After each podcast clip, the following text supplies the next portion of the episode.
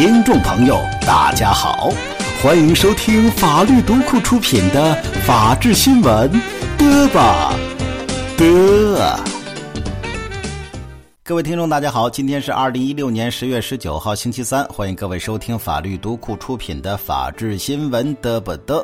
我是主持人阿泰，今天的话题是啊，强奸犯。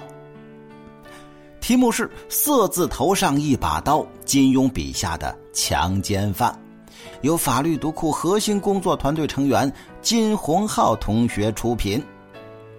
这俗话说啊，英雄难过美人关，何况是狗熊呢？但是，难过美人关可并不等于可以违背妇女意志。色字头上一把刀，到唐代的时候就已经出现强奸犯等罪名了，最高可判处绞刑啊！强奸不仅仅是犯罪行为，同时也会受到严重的道德谴责，为世人所不齿啊！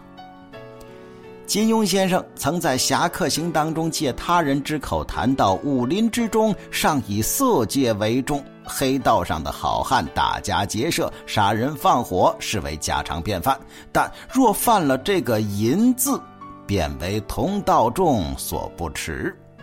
强奸妇女之事，连绿林盗贼也不敢侵犯，何况是侠义道的人物呢？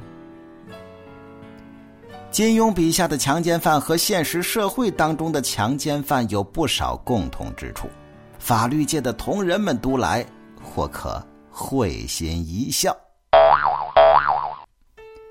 金庸笔下的强奸犯和现实社会当中的强奸犯有不少共同之处，法律界的同仁们读来或可会心一笑。这文学作品当中的强奸犯呢，主要有四类。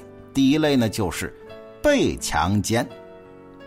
在现代办案当中，强奸案件的证据认定啊，仍然是一个难题。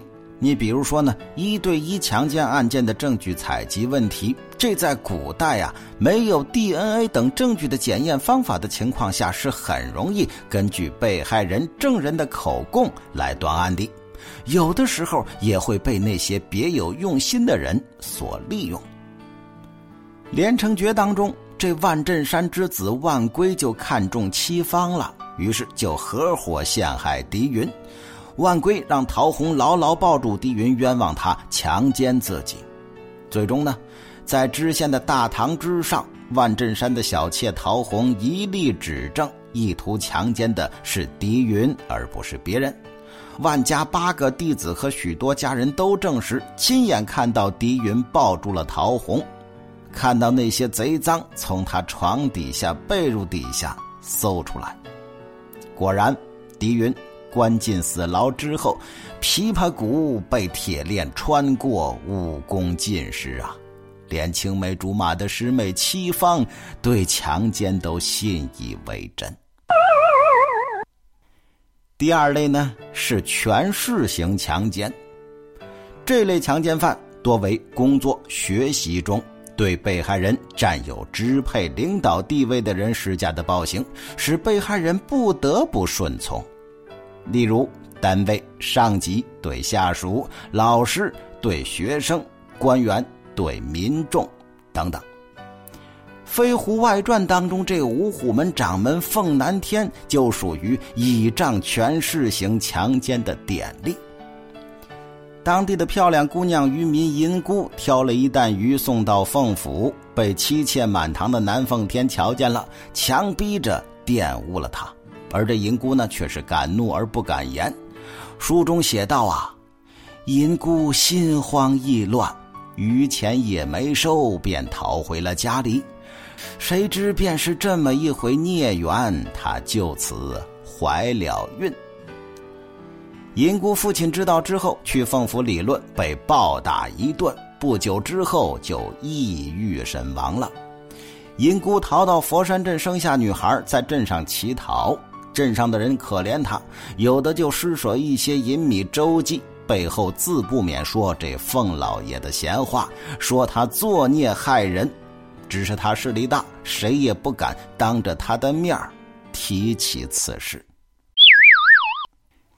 第三类呢是淫贼型强奸。这类强奸呢多为惯犯，利用自身生理上相对女性被害人的优势，在隐蔽地域进行猥亵强奸犯罪。在司法实践当中，有不少强奸惯犯还有变态心理，例如刚刚侦破的白银连环强奸杀人案。金庸小说当中，这类采花贼、淫贼也是不少的。《天龙八部》中的穷凶极恶的云中鹤就被称为好色如命，一旦见到美女，便是性命不要也图染指。小江湖中万里独行的田伯光，也是江湖上恶名昭彰的采花淫贼啊！最终呢，被无界和尚切了那作案工具了。哎呦呵，这个乖乖领带动哎，赐了法号不可不戒，让人是不禁莞尔啊！不是不报，时候未到。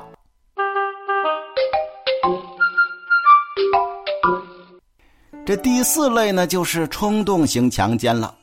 这类强奸当中啊，强奸犯多数是临时起意，利用女性被害人醉酒啊、昏睡啊等等这意识模糊、认知错误的时候实施的强奸犯罪。金庸小说当中最著名的冲动型强奸犯，谁呢？尹志平啊。小说当中，尹志平是全真教第三代弟子的首座，一名文武兼修、大有前途的青年才俊呐。话说一夜，杨过义父欧阳修传功给杨过，为防止小龙女偷听，将他点了穴。尹志平路过时，情不自禁，色胆包天，用布蒙住了小龙女双眼。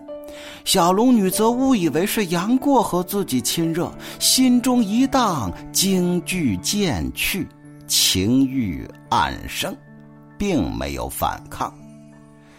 大家也知道，多年之后，尹志平为小龙女挡下金轮法王的一记暴击，身受重伤，小龙女宽恕了他。